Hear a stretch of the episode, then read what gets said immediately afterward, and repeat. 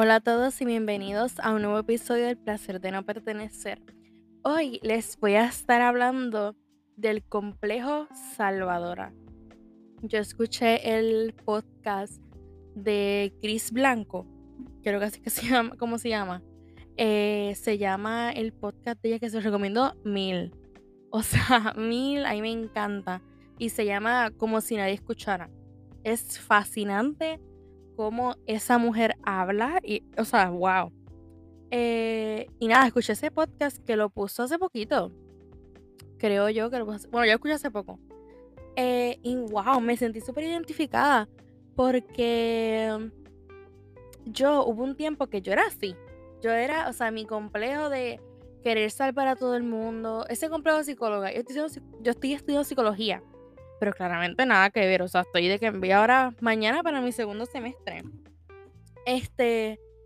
Y yo era de que si tú te sentías mal, yo estaba ahí detrás tuyo, como que mira, cuéntame qué es lo que te pasa, qué, por qué estás sufriendo. Eh, y yo pensaba que yo podía eh, hacer que las personas cambiaran, hacer que las personas se sintieran mejor. O sea, yo full, me creía full psicóloga. Yo era centro de rehabilitación, literal.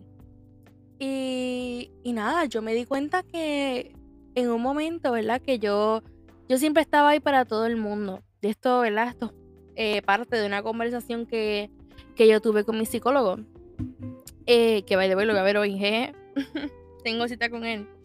Eh, y es que yo, yo quería estar para todo el mundo.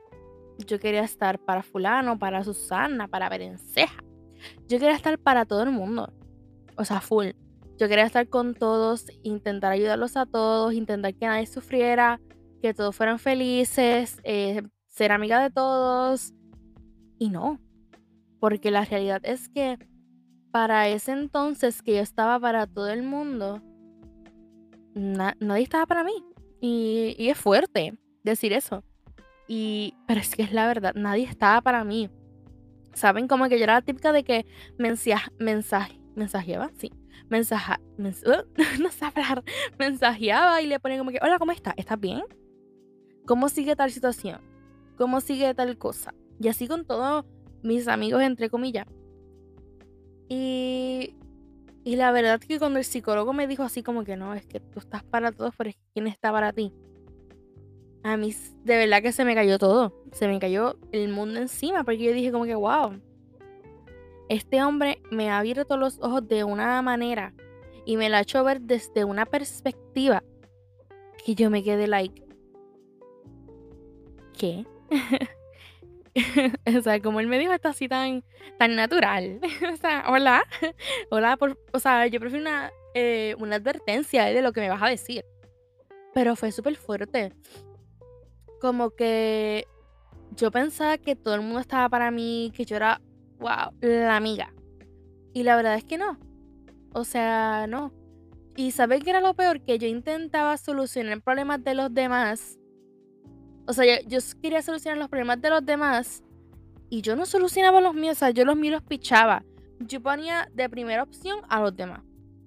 Cómo los demás se sentían, cómo los demás, este, cómo los demás se sentían, cómo los demás actuaban. Yo ponía a, las demás personas por encima de mí, o sea, de mi bienestar, de mis sentimientos, de mis acciones, de todo. O sea, yo sí me ponía o en segunda, en tercera, cuarta posición. Nunca me ponía en primer plano. O sea, en primer, nunca. Siempre alguien estaba encima de mí. Alguna amistad, bueno, amistades entre comillas, ¿eh? Algún conocido, vamos a dejarlo ahí.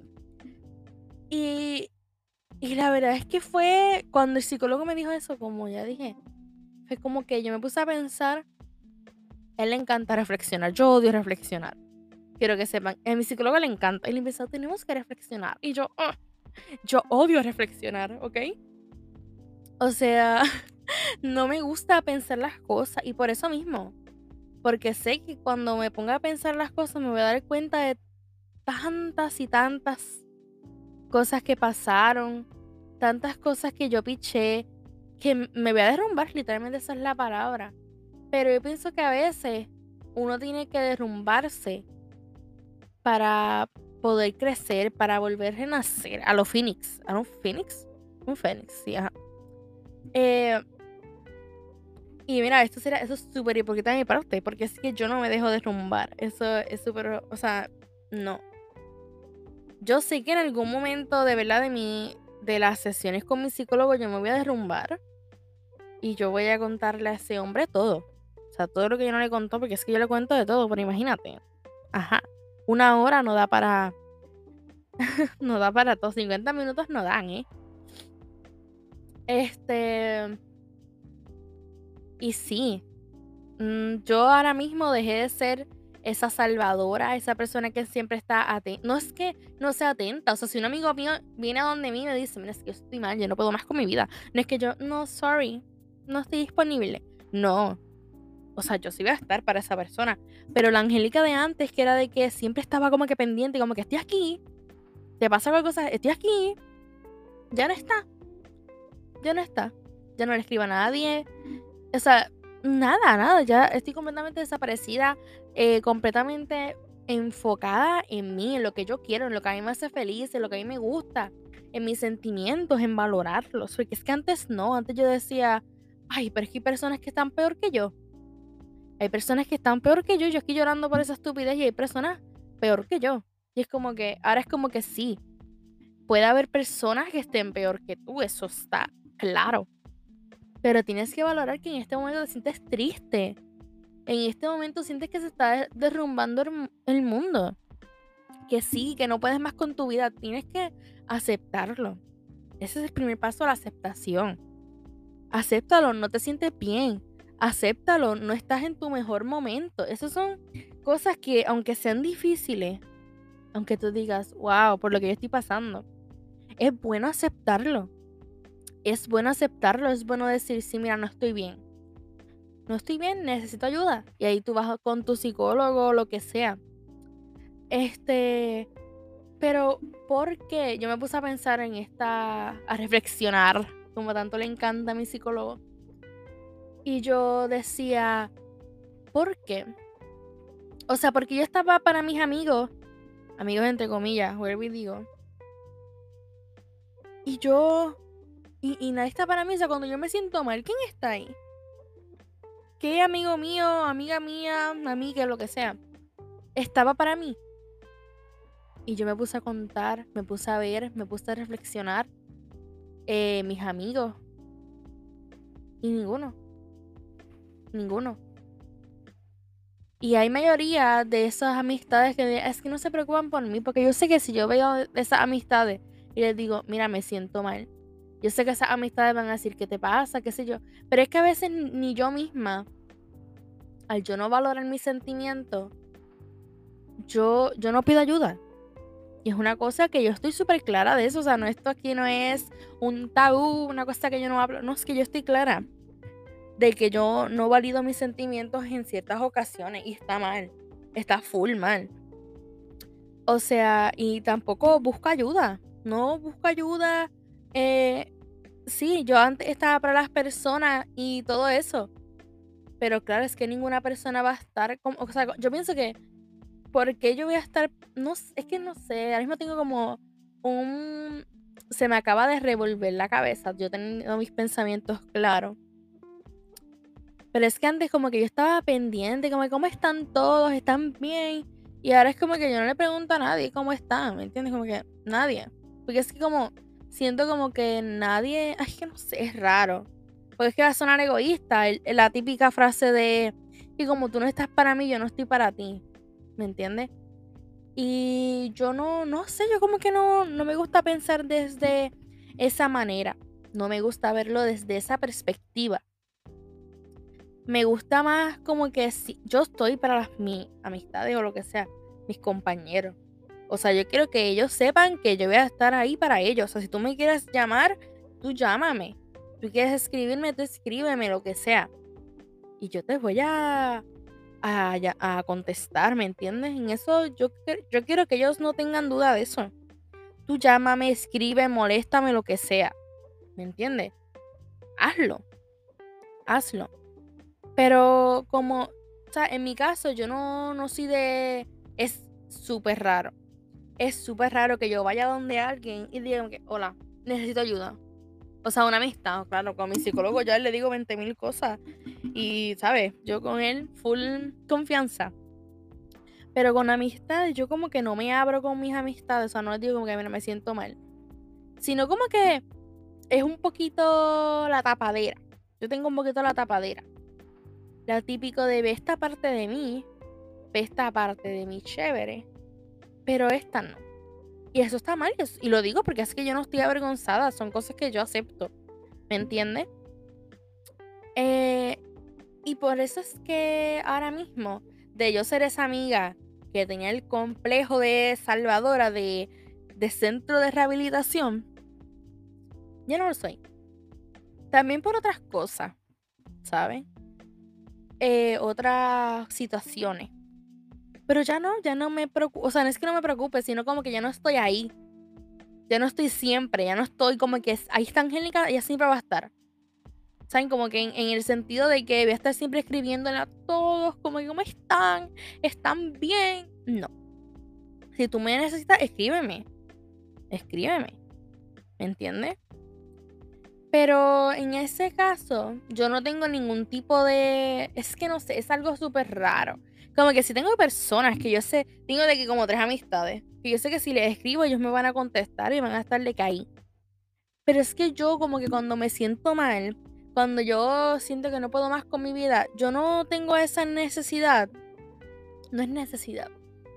Esa, ese impulso de ir a donde otras personas a decir, oye, me siento mal. Como que aceptarlo con otras personas. No sé, no me atrevo me da como que cosita. Con mi psicólogo, sí, con mi psicólogo digo, de antes, que de verdad esto está, esto está brutal.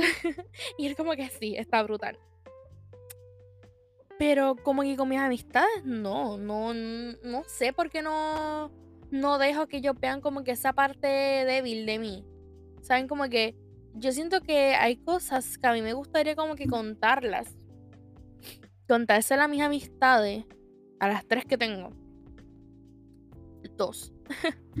Eh, pero yo no sé, no sé, como que no, no, me sale contarle las cosas, ¿me entiendes? Yo sé que hay amistades, yo también quisiera esas amistades así que se cuentan todo.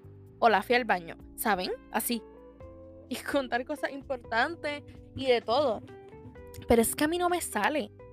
No me sale eso de... No, no, no me sale. Y siento que es algo de que deberíamos nosotros acá hablar. Ustedes saben que ustedes son como mi, mini psicólogo. Ya que les cuento cosas de, temas interesantes. Bueno, que son para mí interesantes y supongo que para ustedes también porque me escuchan. Eh, pero es que... No sé. No sé. estoy con mi, psicólogo. con mi psicólogo yo es que no sé.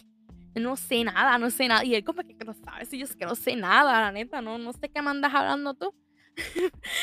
soy, o sea, este es como mi mini psicólogo. De verdad. Como que yo con ustedes digo cualquier cosa, olvídate. Pero sí. Este, o sea, y verdad que me gusta este tipo de relación que tenemos acá.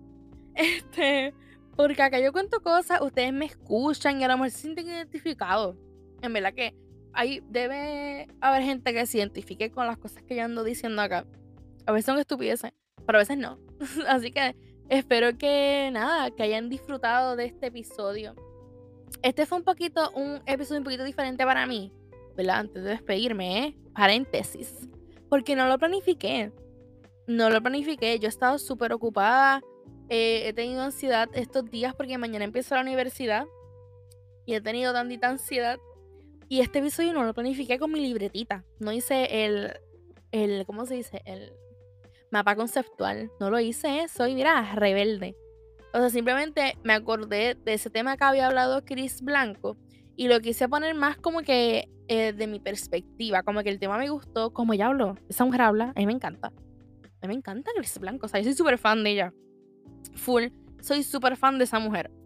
Este, y fue como que súper natural, o sea, no es natural, súper orgánico, como que yo me gustó ese tema, de eso es de lo que voy a hablar y no planifiqué nada, ni lo que iba a decir, nada. Yo estoy literalmente acostada en mi cama diciendo lo que se me viene en la mente.